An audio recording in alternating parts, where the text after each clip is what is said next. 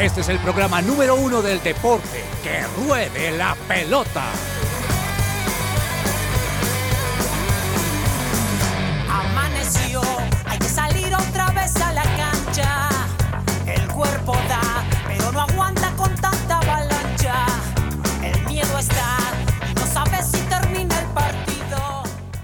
Hola, muy buenas tardes a toda la audiencia en que ruede la pelota. Bienvenidos al programa deportivo de su presencia radio. Mi nombre es Andrés Patiño y tengo el gran honor y el gran privilegio de estar hoy acá acompañándolos durante la siguiente hora para comentarles y para que disfrutemos sobre toda la mejor información deportiva de este fin de semana junto con mi compañero Andrés Cabezas, a quien saludo y le pregunto cómo le fue este fin de semana, qué tanto deporte pudo ver, me imagino que también pegado a, a la Vuelta a España que ya comenzó, que yo sé que el ciclismo también corre por sus venas, así que Cuénteme cómo está usted.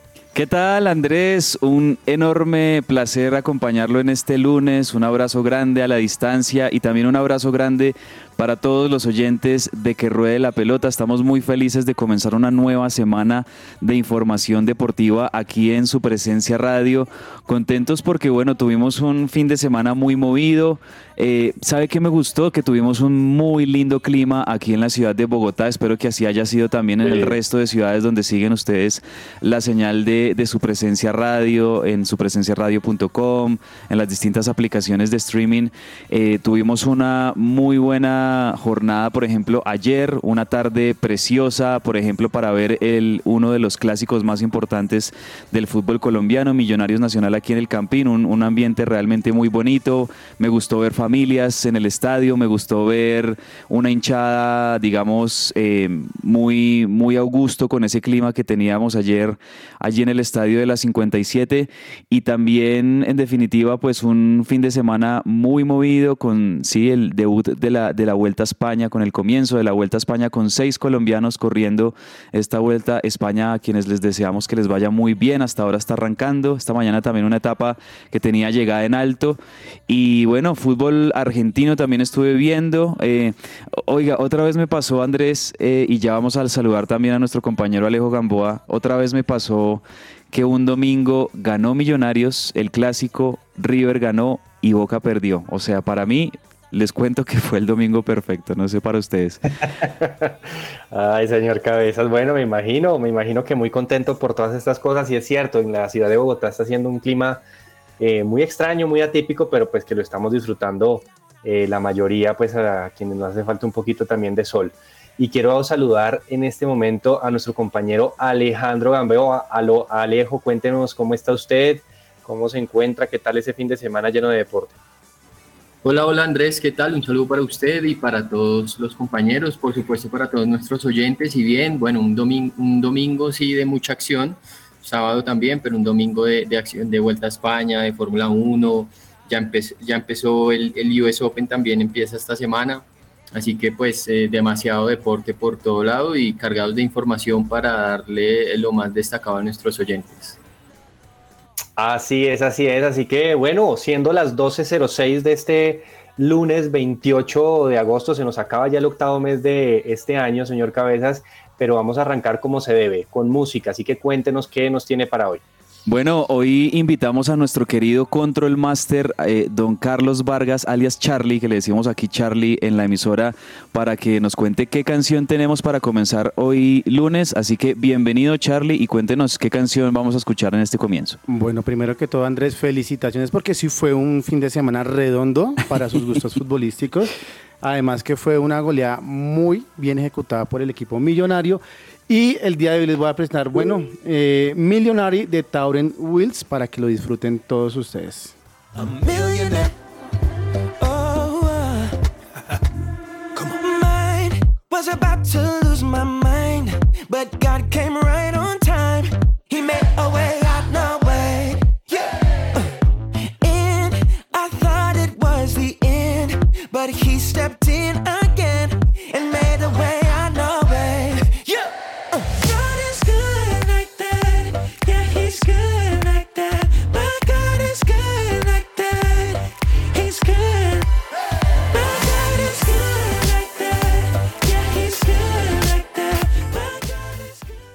Celebra la pasión del fútbol con un buen café. Coffee and Jesus presenta Hablemos de Fútbol. Hablemos de Fútbol.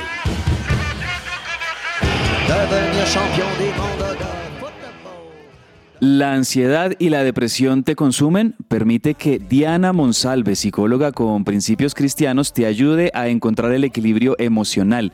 Visita la página www.psicologadiana.com o contáctate al WhatsApp 315-754-8899. Bueno, y muchas gracias a Carlos Vargas, alias Charlie, que nos acompaña también en el Control Master, así que también súper bienvenido y gracias por ese aporte musical. Ahí les estaremos contando un poquito, arranquemos también por ese lado y arrancando de fútbol colombiano. Charlie, ¿usted qué equipo es hincha? Cuéntenos. Tuvimos un debate amplio aquí en la mesa, eh, decidimos ser objetivos y por el momento reservar el gusto, pero sí tengo tres Ah, equipos bueno, de corazón. él, él sí no se anima. que- Yo soy el único rebelde realmente en la mesa que, que sí dice abiertamente su equipo, pero Charlie es un hombre muy responsable que se guarda más bien cuál es su equipo favorito. Empieza, puede empezar a existir un sesgo eh, deportivo acá, entonces es periodístico, entonces vamos a, tra- a tratar de mantener esa neutralidad. Bueno, listo, digamos que en Colombia no, Charlie, pero a nivel internacional, ¿qué equipos le gustan? ¿En España, en Inglaterra? Eh, tengo un equipo en Europa, me fascina el Real Madrid. Ah, bueno, El por el Real Madrid, Madrid. Ah, bueno, listo. Eso, eso a, a mí, a mí me da pistas, si, le- si a él le gusta el Real Madrid, me da pistas de qué equipo le gusta aquí en Colombia. No diré más, Ah, claro, claro, y Estefano, bueno, en fin. Uy, uy, Di Stefano, uy. Justo en el gusto, dirían por ahí. Bueno, Charlie y todos los oyentes, queríamos arrancar entonces a hablar de nuestra liga profesional colombiana, el famoso FPC, para contar un poco sobre todo lo que fue esta jornada, una jornada pues con clásicos, con partidos importantes, se jugó como decía Andrés Cabezas, eh, el clásico, uno de los clásicos del fútbol colombiano que es Millonario Nacional aquí en la ciudad de Bogotá, pero también se jugaba en Cali un partido bravísimo, un partido importante sobre todo para el América entre los Escarlatas y Santa Fe, en el cual salió, salió bien librado Lucas González, su técnico, pero arranquemos por este clásico en donde enfrentaba al actual líder todavía nacional eh, y a Millonarios, y donde yo les voy a ser sincero, a mí me quedó faltando un poquito de fútbol en este partido, pese a que ganó el azul y pues eh, creo que la, la hinchada, los, que somos hinchas de, Millonarios, estamos muy contentos y demás, pero creo que como partido eh, me parece que bueno, el, entre el campeón y el subcampeón en esta reedición de la última final que está muy reciente y donde hubo tanto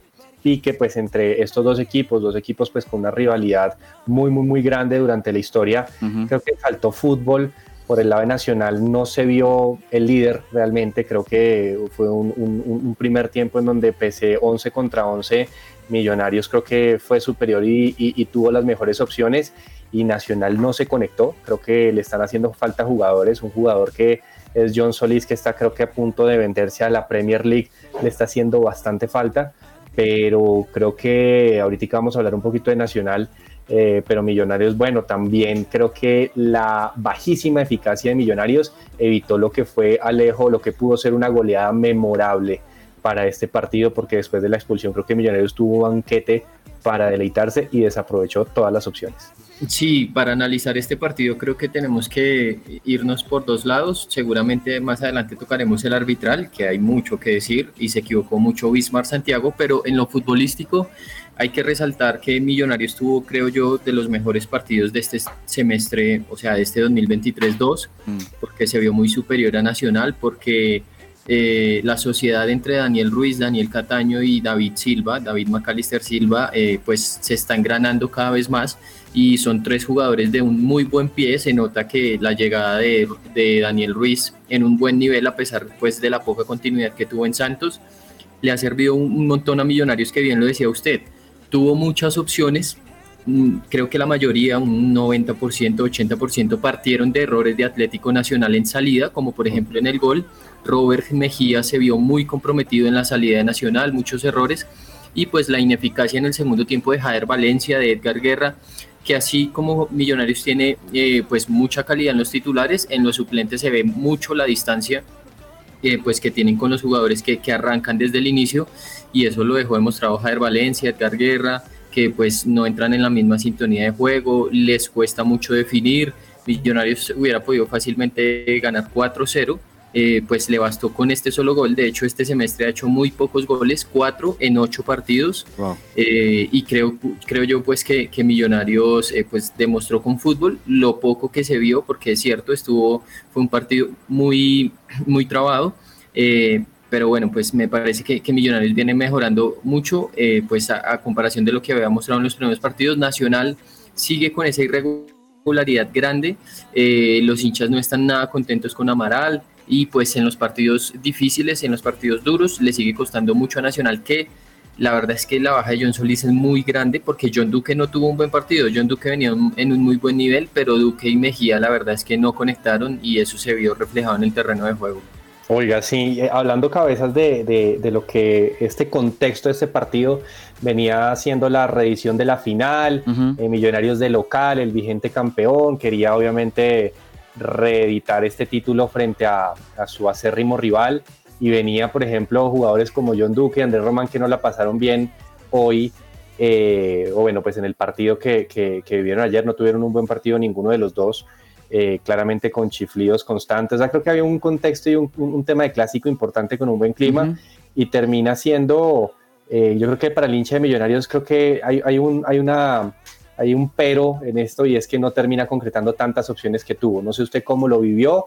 Y bueno, ya son varios partidos que Nacional no le gana a Millonarios, ¿no? Sí, sí, Andrés, es cierto. Creo yo que la verdad ayer Millonarios, y, vamos a hablar ya con, sensatez, más allá de que pues eh, es una satisfacción muy grande siempre como hinchas de Millonarios ganarle a Atlético Nacional, es un rival que prácticamente es el rival de toda la vida, al igual que el clásico con Santa Fe. Em, creo que afortunadamente para Millonarios se encuentra el gol muy rápido en ese desborde de Daniel Ruiz por punta izquierda. Eh, me parece también muy positivo por Daniel Ruiz porque eh, sabemos que no tuvo para nada un buen semestre eh, anterior, donde no, no, no, tuvo buena continuidad, donde la pasó, no, quiero decir que la pasó mal, pero, pero sí fue complicado para él su paso por el Santos y que este jugador que me parece es uno de los jugadores jóvenes más talentosos que tiene el fútbol colombiano, vuelva a recuperar confianza, vuelva a agarrar esa, esa chispa con la que lo conocimos en sus mejores días en Millonarios, me parece muy positivo, buenísimo esa asistencia para el gol de Daniel Cataño, que bueno, ya ya sabemos que hombres como Leo Castro, como Daniel Cataño, eh, son los que están haciendo los goles para Millonarios, son los que han venido presentando los, los niveles más regulares y más constantes en el equipo de Alberto Gamero una victoria importantísima que le permite a Millonarios ya empezar a acomodarse en la tabla porque no había tenido para nada un buen comienzo y sobre todo pues también extender también un poco esa, esa paternidad, ¿no? Podríamos estar hablando lo que a, lo que a Nacional le pasaba en, en otras épocas con el Deportes Tolima, recuerdo que, que el Deportes Tolima le ganaba muchos puntos a Nacional, tanto en Ibagué como en Medellín, creo que está pasando ahora también con Millonarios, no sé, no, no tengo el dato exacto Andrés, pero creo que ya han sido hartos partidos, o por lo menos en los últimos seis años desde el 2017, creo que Nacional le ha ganado solamente una vez a Millonarios en el Campín y el resto pues ha sido muy buenos resultados para Millonarios, incluso no solo acá en Bogotá, sino también en Medellín. Entonces, pues es, es una victoria muy importante y es una victoria que en lo anímico también le, sirve mucho al equipo, pero usted tiene razón, la verdad. Eh, hay un, un pequeño sabor agridulce eh, para el hincha de Millonarios de ver tantas posibilidades de gol dilapidadas y, tal vez terminar sufriendo un poquito o, sufriendo por el marcador tan cerrado en un partido donde prácticamente lo hubiesen podido resolver en los 45 minutos iniciales. Aún así, Nacional con esta derrota mantiene el liderato del fútbol colombiano. Creo yo que la, la situación ya hablando de Nacional, compañeros, es lo que decía ahorita Alejo Gamboa. Eh, más allá de que Nacional es el líder del fútbol colombiano en este momento, no, todavía no convence al hincha, todavía no, no le genera esa alegría, esa confianza al hincha que está esperando siempre de su equipo. Entonces, pues bueno, vamos a ver en, qué termina la campaña de Nacional, la campaña de, Millonarios, pero creo yo también que a pesar de, quizás la falta de, de fútbol en ciertos pasajes del partido ayer, ambos equipos los vamos a ver seguramente en las finales de nuestro fútbol a fin de año. Sí, sí, sí, no, y, yo creo que con lo que decía Cabezas hay algún punto de relación entre este tema entre Tolima y Millonarios, que es Alberto Gamero. Creo que Alberto Gamero le tiene eh, la, medida Atlético Nacional. Entonces, eso, eso sucede y, bueno, vamos a hablar un poquito también de, la parte arbitral, porque hubo polémica y creo que el partido tuvo un punto de inflexión con este tema de la expulsión de, de Aguirre, el defensor de, Nacional, que creo que entró con una actitud, creo que totalmente innecesaria, pues a, a torear ahí a y, y, como yo digo, fue por lana, salió trasquilado, pero, pero Alejo tiene un análisis sobre ese tema, pues porque ahí cambia el partido totalmente, ¿no? Sí, eh, pues el, el, central era Bismarck Santiago, pero el que estaba en el bar era Luis Trujillo, y digamos que él, él lo llama, pero desde el bar no ven, pues precisamente fue en esa jugada, porque no ven una, pues un puño que le manda Daniel Giraldo a Aguirre, eh, cuando lanza el cabezazo después que pues ya los habíamos amonestado a los dos y eso es un claro penal. Eh, a ver, con la expulsión de Aguirre sí me parece que fue un poco exagerada. Tal vez eh, hubiera podido sacarle una amarilla a, los dos en ese caso. Eh, o bueno, pues manejarlo con amarilla más bien, porque ya les había sacado amarilla a Larry y a Aguirre, mm. pero luego pues ese cabezazo hubiera desembocado en la expulsión pero la roja directa sí me pareció un poco exagerada.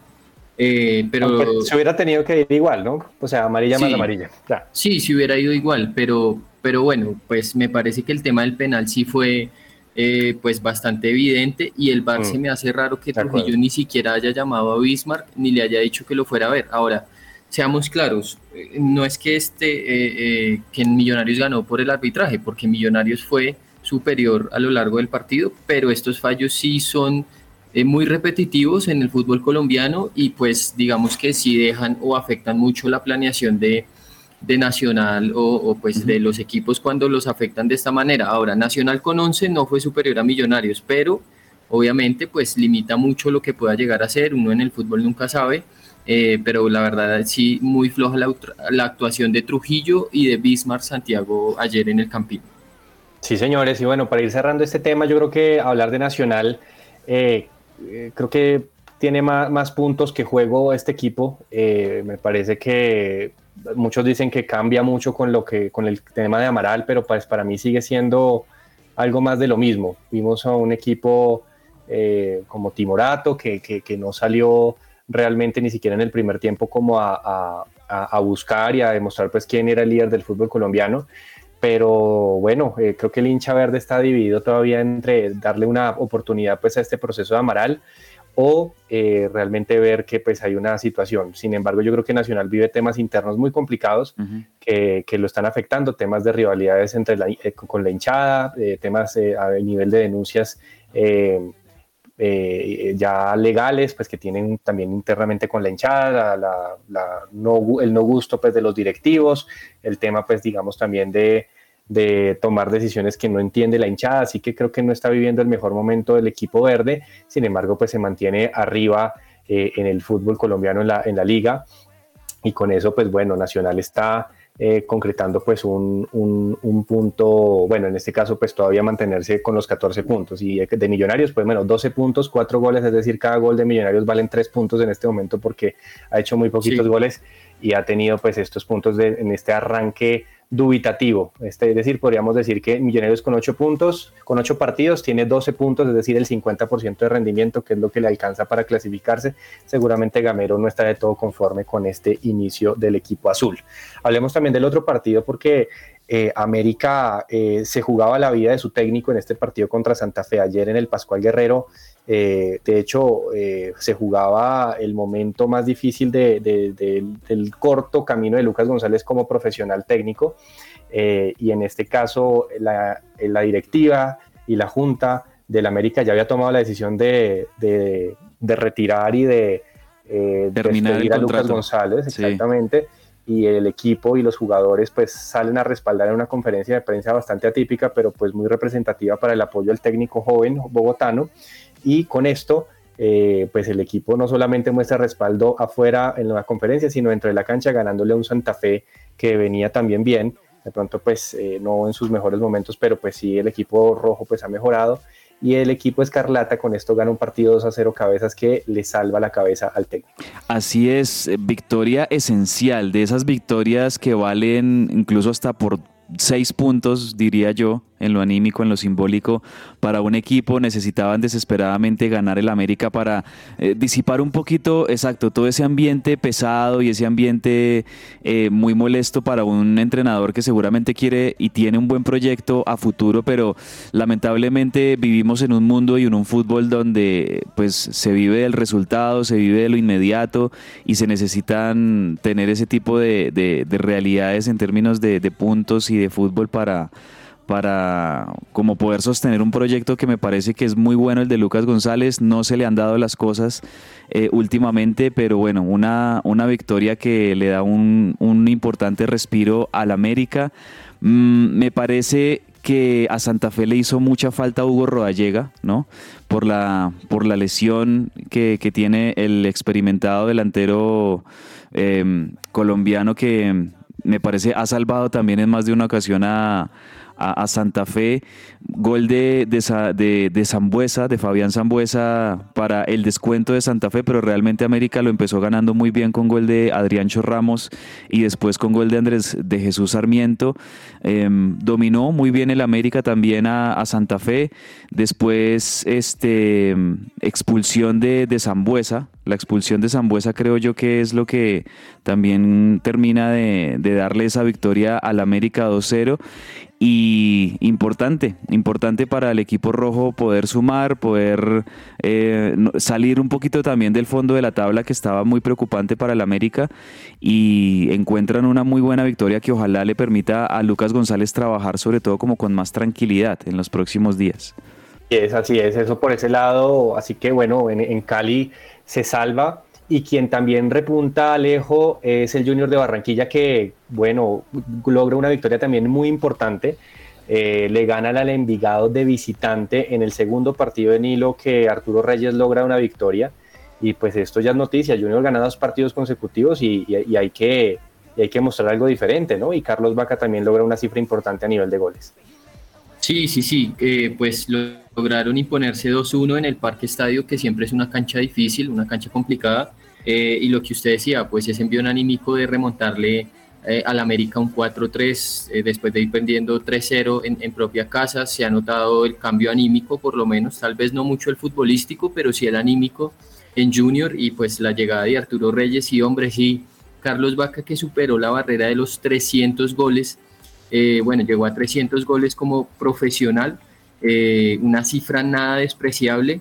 Empezó, eh, a ver, les voy a, describir los 300 que ha hecho. Con el Minerven de Venezuela en la segunda división hizo 12. Con el Barranquilla hizo 26, lleva 88 con el Junior. Con el Brujas hizo 31, 49 con el Sevilla, 34 con el Milan, 43 con el Villarreal, hizo 1 con el Granada, 16 con la selección Colombia y se mete en ese selecto grupo pues de eh, jugadores colombianos que han superado la barrera de los 300 goles. Víctor Hugo Aristizábal tiene 348, Falcao tiene 344, Dairo tiene 317. Ese mano a mano entre Dairo y, Carlos Vaca está, está muy bueno también. Y pues Carlos Arturo que llegó a los 300 goles, tremenda carrera de verdad, tremendos números eh, una, pues, una carrera muy laureada también en Europa League, eh, ganando, ganando en tres ocasiones y, y bueno, ahora con el Junior que pues no ha mostrado lo mejor de su nivel Carlos Vaca, pero eh, pues le han dado la capitanía, ha tomado el liderazgo del grupo en lo futbolístico, en lo emocional y bueno, pues por lo menos el Junior ya se ve un cambio de rumbo y, y se ilusiona con esta vez sí clasificar a los ocho. Está teniendo un buen momento Carlos Vaca, de hecho el semestre pasado era uno de los jugadores más criticados de este plantel, siendo eh, y, conociendo pues públicamente el salario que gana Carlos Vaca, que es uno de los salarios más altos del, del plantel. Em, y, que no la metía. La verdad es que Carlos Vaca el semestre pasado no la metía y, eso frustraba muchísimo a los hinchas del Junior. Hasta ahora, en estos partidos que hemos tenido del Junior, le ha ido muy bien. A, Carlos Vaca. Creo que Arturo Reyes ha contado con esa buena suerte que eh, ya pasó quizás ese momento de de, no meter goles de, de, Vaca y poder ya volverse a encontrar con el gol. Y le ha venido muy bien a Junior, que como usted lo decía, Patiño ya ha ganado dos partidos consecutivos. En este momento el Junior ya está muy cerca de meterse dentro de los ocho con una, con una victoria más. Se meten dentro de los ocho y también digamos que alejando, alejando la tensión, alejando eh, la crisis, alejando el mal ambiente. Em, seguramente el Junior volverá a perder algún partido de pronto, pero, pero por lo menos que ya haya conseguido dos victorias consecutivas, tranquiliza mucho y así como el caso de, Lucas González en el América, pues también le, va a permitir a Arturo Reyes seguir trabajando y seguir de pronto dándole alivio y calma a ese camerino que estuvo tan caldeado últimamente. Así es, así es. Bueno, y en otros resultados, el Unión Magdalena logra una victoria importante 2 a 0 ante la Alianza Petrolera, ya no es el último en descenso, y eso es una noticia, ¿no? Pues para el equipo bananero. Eh, y por el otro lado, el Tolima y la Equidad empataron 0-0 acá en Bogotá, y e igual resultado, perdón, entre Huila y Jaguares de Córdoba. Faltan jugar tres partidos, de hecho dos se juegan el día de hoy, juega el Medellín, un vigente líder que también puede tomar eh, la punta de la tabla el día de hoy. Eh, esto por el lado del fútbol colombiano. Hablemos un poquito más acerca de lo que sucedió pues en el fútbol internacional con los colombianos. Y arranquemos con un colombiano muy querido también del corazón aquí el señor Cabezas eh, como es Juanfer Quintero. Yo no sé si todavía está en el corazón pero bueno. Siempre siempre. Sí, yo creo que marcó un gol para, para la eternidad, que para, para el hincha River Platense, pero bueno, hoy está con camiseta blanquiazul en el Racing de Avellaneda y en el equipo suplente de Racing eh, metió un muy buen gol, muy bonito gol y metió una linda asistencia también para la victoria de Racing frente a eh, el equipo Tigre de visitante. ¿no? Sí, sí, sí, un equipo eh, mixto que presentó Fernando Gago de Racing. Hay que recordar que este próximo miércoles pasado mañana tanto Racing como Boca pues se enfrentan ellos, eh, entre ellos, en uno de los cuartos de final de la Copa Libertadores. Entonces pues tanto Racing como Boca presentaron equipos mixtos en sus partidos de, la Copa de la Liga Argentina. Mm, Racing tenía que visitar a Tigre y Juanfer Quintero arrancando como titular, eh, una jugada que él mismo inicia con una muy buena habilitación hasta la punta derecha, luego recibe el, el balón eh, hace un enganche muy al estilo Juanfer. Ese, ese gol se lo he visto muchas veces, que es como una mague que él tiene. Es, un regate bien interesante que tiene Juanfer, que solo se lo he visto a él y a muy pocos jugadores. Logra engañar al defensor y define con pierna derecha, que no es la, habitual, no es la, más hábil de, Juanfer Quintero. Y aún así, pues logra un muy bonito gol para abrir el marcador para Racing 1-0. Después viene también el gol de Baltasar Gallego para el 2-0 de Racing y finalmente el descuento de otro que también es ex River, de Robert Rojas, el paraguayo, al que le decían el sicario Rojas.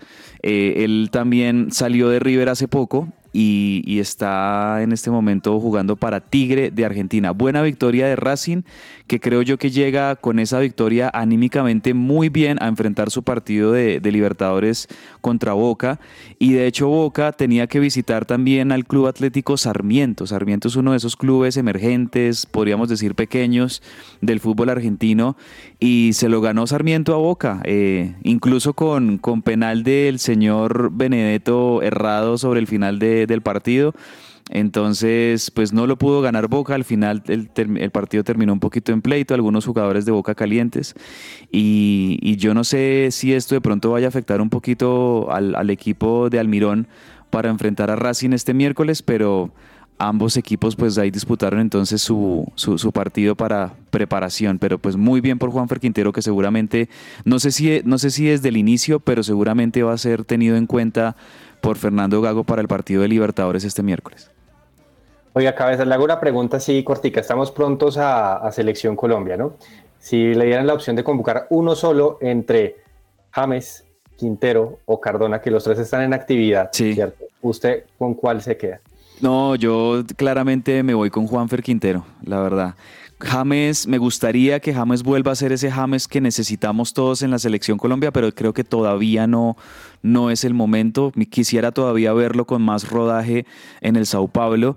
Edwin Cardona, eh, ¿sabe qué es lo que pasa con Cardona? Nosotros no desconocemos la calidad y las capacidades de Cardona, pero Cardona eh, ha sido un jugador más esporádico en Selección Colombia que lo que han sido James Rodríguez y, y Juanfer Quintero. Entonces yo creo que ahí tal vez eh, si, si quisiera Néstor Lorenzo elegir uno de los tres, se inclinaría por, por Juanfer Quintero. Además, porque si bien Juanfer también está retomando un poquito el nivel de juego, sí ha tenido, de, de los tres, es el que más ha tenido un poquito más actividad con, con Racing últimamente eh, y que se lo ve en, en, su juego, cada vez que toca la pelota, sí. se lo ve como de los tres, el que está mejor, el más lúcido, el que no ha perdido ese toque mágico que tiene en esa pierna izquierda y que podría perfectamente asumir el rol de, de ser el 10 de la selección Colombia si lo, así lo necesitara Néstor Lorenzo para este par de partidos.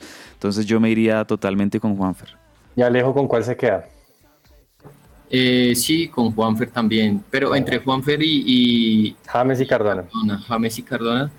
Bueno, es que James no, no está, y los tres están físicamente muy flojos, la verdad. Sí, sí, sí, eso sí es cierto. Creo que él les dejaría a los tres. Pero le aseguro que alguno de los tres va a estar. Yo creo que James es un fijo en la, en la convocatoria. Seguramente James y Juanfer vayan a estar, pero yo creo que no de arranque, ¿sabe? Porque sí hay varios Ojalá. jugadores que están mejor que ellos y sobre todo con un mejor nivel físico y futbolístico, como Luis Díaz, por ejemplo. O ah, no, un Jorge Carrascal, un John Arias, ¿no?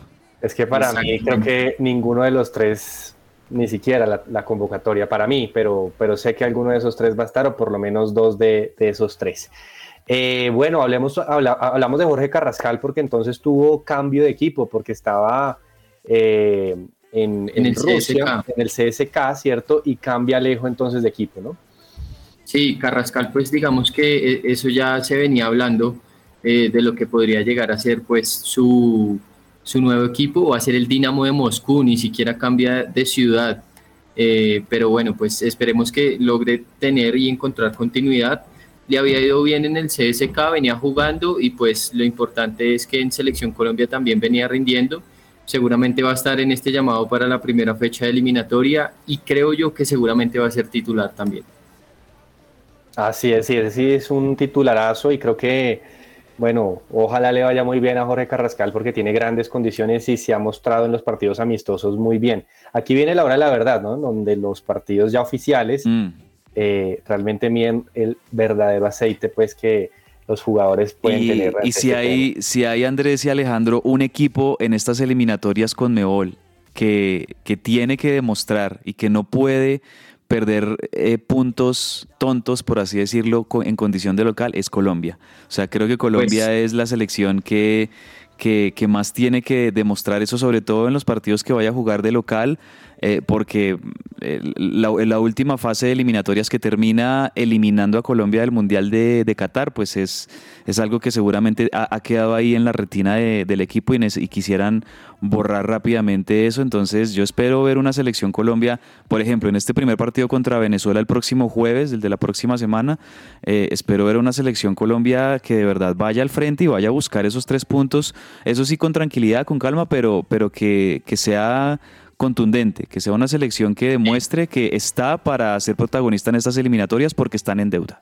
Pasan, seis, pasan seis de 10 y, y, un séptimo a, a, repechaje, ¿no? Así que no hay excusas. No hay excusas. No, no, y, y no por hay... eso no se puede medir el rendimiento de Lorenzo. O sea, creo que eso es un, es un deber que, que, hay que clasificar, no por creerse más que los demás, sino pues por saber lo que se tiene. Creo que hay buen material y, y sabemos que hay selecciones en Sudamérica que, que todavía están lejos de, de competir aún en esas medianas posiciones, no, no estamos ni por encima, mucho menos de Argentina y Brasil, eso es una realidad. Eh, pero creo que sí tenemos que disputar esto y creo que a nivel de Copa América es donde realmente se tiene que medir eh, este tema, dando por garantía de que tenemos que clasificar. Ahora, eh, Zapata, hablando de Selección Colombia, eh, metió gol ante, en la derrota del Atalanta ante el Frosinone, pues que todavía se mantiene ahí a la vista de pronto de este técnico Lorenzo, Mateo Casierra, que es otro delantero, también volvió a anotar, eh, le está yendo muy bien en Rusia, en la victoria 4-0 del Zenit ante el Ural, y hablemos también de fútbol femenino, cabezas, porque teníamos eh, una noticia muy buena con Catalina Pérez al Bremen, pero hay otra jugadora que entonces pasa al Bayern Múnich de la selección, que me parece una gran noticia, y, también tuvimos por el lado de Lacey Santos una buena participación, ¿no? Sí, eso estaba viendo acá, la verdad no lo pude ver, pero, pero bueno, muy buena noticia también de Lacey Santos, que fue protagonista con esta selección Colombia, que llegó a cuartos de final en el Mundial de Australia y Nueva Zelanda. Le dio el triunfo 1-0 del Atlético de Madrid ante el Milan por la final de la Women's Cup. Eso muy bien por, por Lacey Santos, que bueno, sigue demostrando porque es una jugadora que es una jugadora de jerarquía, es una jugadora que siempre hay que tener en, el equipo, sea para el Atlético de Madrid, sea para la Selección Colombia. Muy buena esa noticia para ella y estas jugadoras pues nada, siguen, siguen brillando y siguen dándonos muchas alegrías. ¿Vieron, la celebración de, de, de Lacey Santos?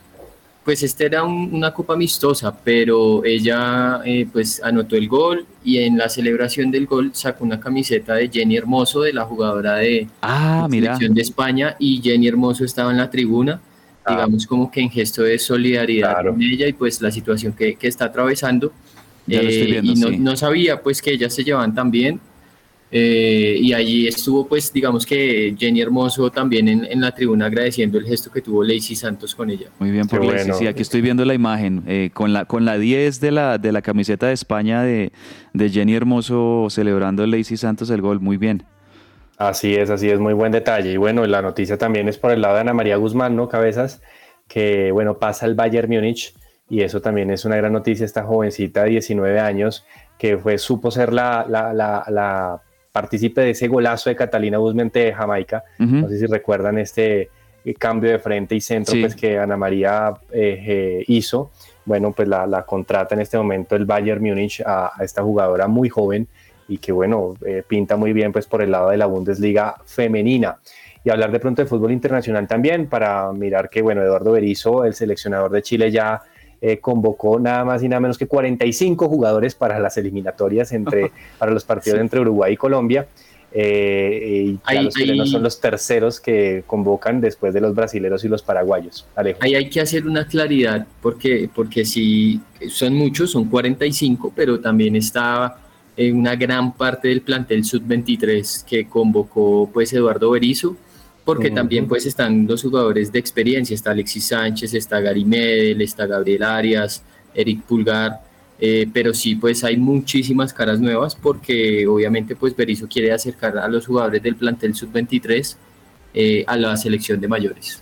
De acuerdo. Y bueno, y, y, la, la, vida de Messi en Miami sigue dando mucho que hablar. es toda una eh, novela que se está presentando, pero novela así que parece de, historia feliz de esas películas eh, gringas, ¿no? Eh, porque Messi, bueno, ha metido una cantidad de goles, más goles que partidos tiene ahorita en el Inter de Miami y Cabezas pues volvió a generar una buena victoria pues para el equipo de Miami ante el New York Red Bulls, ¿no? Y en la cancha, allá en, Nueva York, en la cancha de New York Red Bull, em, impresionante lo de Leo Messi, que como usted bien lo describía, Andrés, es lo que está viviendo Messi en este momento en el fútbol de los Estados Unidos. Es es, la película, es la película del mejor jugador de todos los tiempos, lo que estamos viendo ahorita mm, con, con Leo Messi, y es su primer gol, ya había anotado, lo sabíamos, pues bueno, ya había anotado en la, en la US Open Cup, en la Leagues Cup, salió campeón de la Leagues Cup, pero, pero ya digamos en, la liga, en el torneo más importante de los Estados Unidos, que es la MLS, en estos partidos que, que estamos teniendo, ahora sí ya es el primer gol de Leo Messi con el Inter de Miami en, en, esta, en el fútbol de los Estados Unidos y hacerlo también de una manera pues magistral, porque es una habilitación que él encuentra eh, con, con, este jugador que también lo hace muy bien con Campana, lo habilita y termina empujándola después Leo Messi. Me parece que ese es incluso uno de los pepazos. Voy a, ver si lo, lo, pongo como el pepazo ahorita, que vamos a tener esa sección, porque sobre todo la manera en cómo Leo Messi tiene esa posibilidad de ver el juego y, de, entender que el jugador va a desbordar y, con, un, con un pase prácticamente supera como a tres defensores y, habilita al jugador. Impresionante ese gol de, de Leo Messi. También, también, no sé si ustedes se dieron cuenta, en Times Square un montón de personas viendo eh, en Times Square allá en Nueva York el partido de, del Red Bull y, y, del Inter de Miami. La fiebre de lo que ha despertado Leo Messi es impresionante. Un montón de latinos, un montón de personas, seguramente también americanos, viendo eh, los partidos de, de Leo Messi en todas las pantallas disponibles. Muy bien, bueno, vamos a hablar del Pepazo entonces.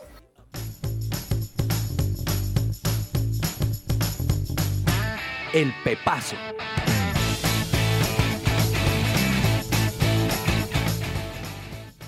Alejo, cuéntenos cuál es su pepazo del fin de semana.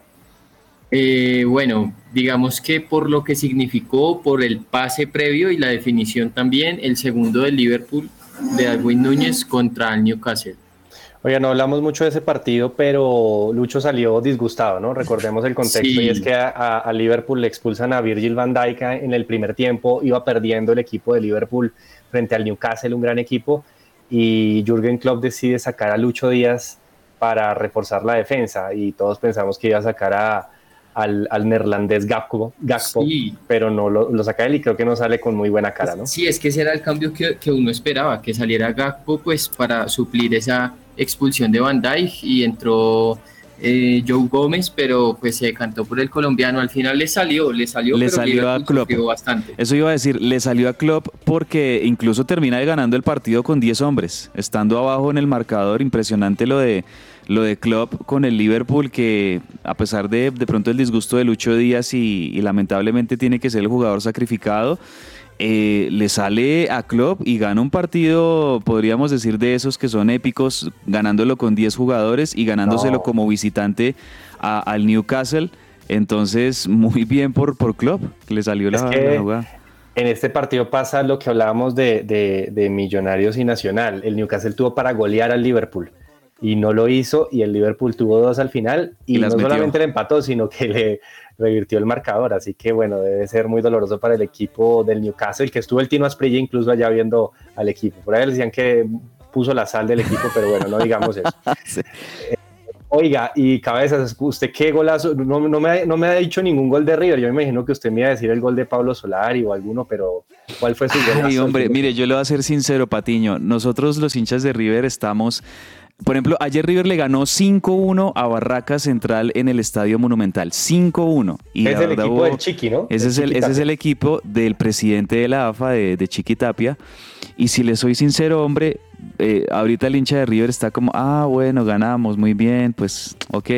La verdad es que eh, eh, es un, la, la derrota, bueno, no la derrota, sino la eliminación en Copa Libertadores ante el Inter de Porto Alegre, la verdad dolió muchísimo, sobre todo porque eh, en muchos aspectos pudimos ver que fue, fueron errores, sobre todo en el planteo de, de, Michelis. Eh, creo que el hincha todavía pues no, no ha superado esa, esa eliminación. La verdad es que creo, creo que este River estaba para, para llegar muy lejos en esta Copa Libertadores y sobre todo como está también quedando la, los cuadros. Miren que Inter de, de, Porto Alegre ahorita está a puertas de clasificar a la semifinal en esta llave con Bolívar de La Paz. Entonces por, ese, por esos, esos temitas el hincha de River ahorita digamos que listo, el equipo, el equipo ganó ayer 5-1, muy buena actuación de los refuerzos, eh, ahí, ahí vimos a Lanzini, vimos a Funes Mori, vimos a Colidio. Eh, y realmente pues se, se, nota que tiene un, muy buen futuro este grupo de jugadores con estos refuerzos que llegaron, pero eh, aún así... Eran refuerzos para la Libertadores. Hay una desazón. Es decir, este River es un River en transición que todos, digamos, estamos viendo es para... Como ese es el River que, que va a tener, digamos, el desafío de, de, afrontar una muy buena Copa Libertadores en el 2024. Por ahora, pues si River gana esta Copa de la Liga, sería como un premio de consuelo que incluso creo que no va a ser suficiente para lo que nos tiene acostumbrados este club de, de buscar sobre todo los trofeos grandes. Todo lo que tiene que saber más allá de la pelota.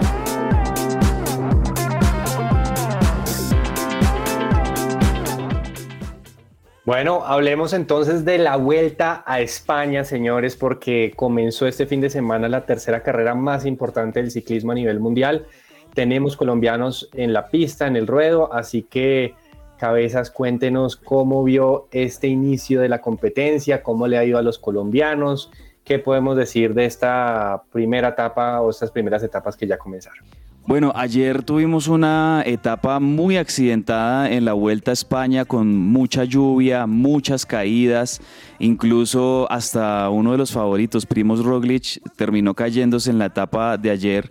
Em, los colombianos creo que han podido sobrevivir bien dentro del pelotón, han estado ahí muy cerquita del líder. El mejor de los colombianos en este momento es Einer Rubio que está a 13 segundos del líder. Em, quiero mirar cómo terminó la etapa de esta mañana, porque la etapa de esta mañana em, fue en etapa como en llegada en alto, ¿no? Y de hecho se registró ahí, Alejo, un, hecho bien curioso y un poquito preocupante, y es que se, choca Remco Ebenepoel con una, como con, una, una mujer que estaba ahí como espectadora.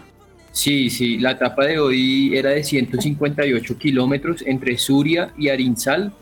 Eh, y pues eh, la línea de meta se ubicó en un puerto de montaña de primera categoría. Y eh, pues al final, la, el final de la etapa estuvo entre Ebenepoel y Vingegaard. Y pues como bien dice usted, ganó el belga, el ciclista belga, que al final se terminó estrellando con una mujer y se rompió una parte ahí como de la cara, la frente, estaba chorreando bastante sangre. Eh, y bueno, pues eh, creo que lo pudieron controlar eso rápidamente. Ahora en la clasificación general, pues está el líder Renko Ebenepoel con un tiempo de 8 horas 43 minutos y 11 segundos.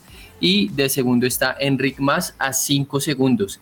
Eh, y pues también está el francés Lenin Martínez a 11 segundos en el tercer lugar. Vingegaard, pues que es el vigente campeón del Tour de Francia, está eh, en el cuarto lugar a 31 segundos. Y el mejor colombiano de hoy, de la etapa de hoy, fue eh, Santiago Buitrago. Y ahora está eh, pues dentro del top 10 de la general con la octava posición a 35 segundos. Está por delante de Primoz Roglic, por ejemplo, que está décimo a 37 segundos. Oiga, no, tremendo esto, Patiño. Eh, eh, esto es algo que está pasando muchísimo en las carreras últimamente y, me parece que a la organización y a la logística de estas carreras se les está saliendo de las manos ese tema con la gente mal ubicada, la gente desprevenida y, sobre todo la cantidad de gente que hay, por ejemplo, en este caso que aquí estoy viendo el video, es insólito cómo eh, están tantas personas en esa, en esa parte de la llegada donde solamente deberían estar los equipos de los jugadores, de los, de los ciclistas para poderlos recibir y no debería haber tanta cantidad de gente. O sea, la logística en estas carreras lamentablemente se le está saliendo de las manos a, a, los organizadores y, esto pues está perjudicando también a los corredores, porque más allá de que fue un choque, pues no fue demasiado grave, termina hiriendo a, a Ebenepoel, termina afectando y, y, yo no sé si esto de pronto pueda repercutir en su nivel en los próximos días, una, una lástima. Oiga, sí, preocupante ese tema. Eh, sin embargo, bueno, aquí estaremos pendientes entonces de este tipo de situaciones y pues para analizar cómo va el tema. Entonces pues podemos concluir que por ahora eh, nada trascendental en cuanto a, la generación de, lo que puede resultar esta carrera. Y hablemos un poquito de colombianos, pues a nivel general, ¿cómo ven, quién, a quién ven de pronto de, mayor candidato eh, respecto a cómo iniciar? Pues Santiago Vitrago, ¿no? Alejo, Santiago Vitrago creo que hoy ya demostró, sobre todo porque hoy era una etapa que tenía dos premios de montaña importantes de, llegada en alto. Eh, creo que ya demostró que, y lo, anunciábamos también en la previa viendo a los colombianos, a, a Ine Rubio, a Sergio Higuita, a Diego Camargo, a Egan, a Santiago, creo que hoy demostró Santiago Vitrago que es quizá el, colombiano que, que más será protagonista por parte de los nuestros en esta Vuelta a España. Sí, rápidamente le doy pues las posiciones de los otros colombianos. Egan está en la casilla 22 a 1 minuto 22 segundos. Diego Camargo es 30 a 1.47. Einer Rubio está ahí también, 32 a 2 minutos 02. Y Sergio Higuita es 54 a 6.40. Yo creo que lo importante nuevamente para Egan es poder terminar la carrera más allá de cualquier resultado. Sí, de acuerdo, no, no, creo que la evaluación de Egan sigue siendo la misma que hemos mencionado y que creo que todo el análisis siempre eh, da sobre su, participación. Creo que mientras sea capaz de, terminar la vuelta, pues va a ser una gran noticia para él y pues para el deporte colombiano. Eh, bueno, hablemos también del tenis, señor Alejo, pues porque el US Open eh, arranca precisamente hoy como el último Gran Slam del año, ¿no? Y tenemos pues una noticia importante pues también en, este Gran Slam o de pronto un detalle importante y es sobre la participación del Colombian Team Power que va a ser su última participación. Sí, sí, sí, pues va a ser la última participación para ellos. Eh, hay varios colombianos, aparte de Juan Sebastián y Robert Farah, eh, pues en el cuadro masculino también eh, va a estar Nicolás Barrientos, quien tendrá su tercera participación eh, pues en este gran slam. Él va a estar en, en, el, pues en, la disciplina de eh, parejas, va a estar junto al sueco André Goranson. Eh, también pues va a estar jugando Daniel Galán, debuta mañana sobre las 2 de la tarde. También está María Camila Osorio que debuta mañana en la mañana. Emiliana Arango no, no pudo superar la quali, así que pues lastimosamente ella no va a poder jugar. Eh, eh, el cuadro principal y ya le doy, a ver, eh, Robert Farah y Juan Sebastián Cabal debutan. El miércoles.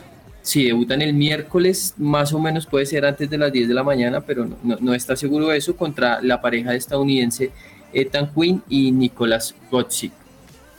Y yo creo que a veces que van a tener, pues obviamente toda la... Creo que va a ser especial para ellos lo que va a ser este último US Open. Creo que el tema emocional va, va, va a jugar fuerte, Muy fuerte por el lado de Robert eh, y, bueno, del todo el Colombian Team Power, pero en este caso, ¿cómo lo ve? ¿Los ve con, con chance o, cómo, cómo, está viendo pues a nuestra pareja colombiana? Pues yo espero que puedan llegar relativamente lejos en este US Open. Eh, debutan contra una pareja de estadounidenses que no es que sean, digamos, los, los más altamente preclasificados. Entonces creo que hay una buena chance de que puedan de pronto avanzar en esta primera ronda y ojalá me gustaría que, que jueguen con esa inspiración de entender que es el último torneo juntos y que pues lo puedan hacer más allá de pronto de la carga emocional que sí seguramente va a, jugar mucho en esto, que puedan disfrutarlo y que puedan hacerlo con mucha alegría y, que recuerden, digamos, eh, todo lo que les dio este deporte en otros años y por qué llegaron incluso a ser los mejores del mundo. Entonces, eh, ojalá que, que, lo puedan asumir de esa manera, que puedan superar este primer partido que tienen el próximo miércoles en su debut y los podamos ver llegando a, varias instancias lejos. No, yo la verdad no, no los veo llegando a, cuartos o a semifinales, pero sí me gustaría de pronto verlos en tercera ronda y me parece que sería una buena actuación para Robert Farah y Juan Sebastián Cabal, también como para que se puedan despedir de una mejor manera. Mm, si llegan más lejos, pues sería muy lindo y sería muy, muy bonito que en su última participación juntos en un gran slam, pues puedan llegar lo bastante lejos como para que pueda ser registrado y que les estemos poniendo mucha atención, ojalá. Bueno, y por otros lados les cuento que en atletismo eh, tenemos nueva, nuevo cupo para los Juegos Olímpicos de París 2024. Eh, les cuento que Flor Denise Ruiz fue subcampeona mundial en el lanzamiento de jabalina con una eh, metraje de 65.47 en su distancia.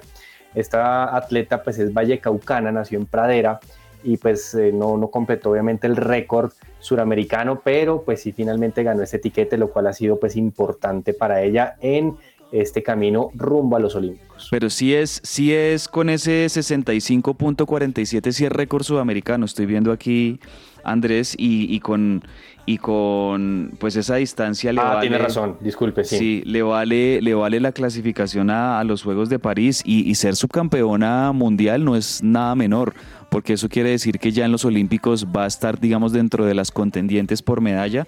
Entonces, buenísimo eso. Y también en el Campeonato Mundial de Ciclismo Junior, el Keirin le sigue dando alegrías al país porque hay mucho futuro en esa modalidad de ciclismo de pista, el Keirin, y, varios juveniles también han, han, sido protagonistas, han ganado medallas y ahí también están en esa carrera por, por llegar a los Olímpicos de París. Las historias detrás del deporte. ¿Qué hay en el camerino?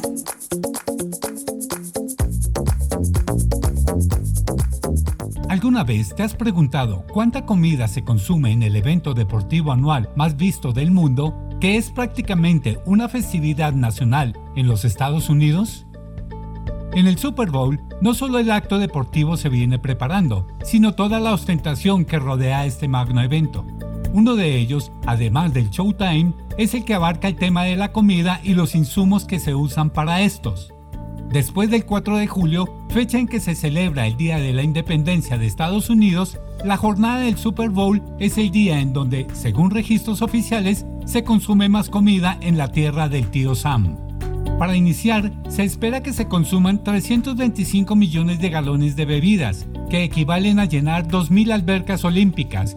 En cuanto a los alimentos, se calcula que se consumirán 164 millones de libras de pollo, 139 millones de libras de aguacate, 14 mil libras de hamburguesas, 12 millones de pizzas, 1.300 millones de alitas de pollo y 12 millones de libras de tocino. A ello hay que sumarle los 8 millones de libras de totopos y 4 millones de libras de palomitas de maíz.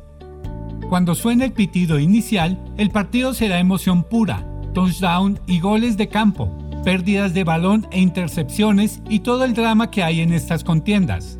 Las fiestas fuera de los campos antes de que el juego comience, donde los aficionados se reúnen para comer y beber, son una experiencia que, sin duda, no te puedes perder. Recuerda, lo más importante es disfrutar de la compañía de tus amigos y familiares mientras ves el partido. Esta fue una nota de Pedro Galindo para el camerino de que ruede la pelota. Entre el tintero. Kangu, el servicio de transporte especial individual para el empresario de la ciudad. Ingresa a Kangu Care, este con K y con doble O, kangucare.co o escribe al 300 884 0994. Muévete con confianza. Alejo, ¿qué se nos queda pendiente en el tintero? Max Verstappen, que ganó en el Gran Premio de Países Bajos, Ah, sí, igualó el récord de eh, Sebastián Vettel de nueve victorias consecutivas en la Gran Carpa. Impresionante. ¿Cabezas tenemos algo pendiente? No, no, eh, iba a comentar eso también, Patiño. Hegemonía total de Max Verstappen y de Red Bull. Esta es la, la nueva dinastía de la Fórmula 1, lo que en otro momento fue Vettel con Ferrari, lo que en otro momento fue Hamilton con Mercedes y el mismo Schumacher muchos años atrás. Eh, nada que hacer con Verstappen. Así es, sí señores. Bueno, solamente recordarles que hoy se juegan dos partidos del fútbol colombiano. A las seis y cuarto, Independiente Medellín de local recibe a Boyacá Chico y a las ocho y media de la noche el Atlético Bucaramanga en un atractivo partido con- contra el Deportivo Cali. Creo que el Deportivo Cali no ve tanto zapato como en el partido pasado, sino que se dediquen a jugar fútbol. Bueno, señores, muchas gracias. Gracias Charlie también por su participación. Gracias aquí a mis compañeros eh, y a toda la audiencia por su eh, permanencia acá. Los invitamos a seguir conectados acá en su presencia radio y como siempre la invitación de mañana acá en Que Ruede la Pelota al mediodía con la mejor información deportiva. Un abrazo a todos. Abrazo grande. Chao, chao.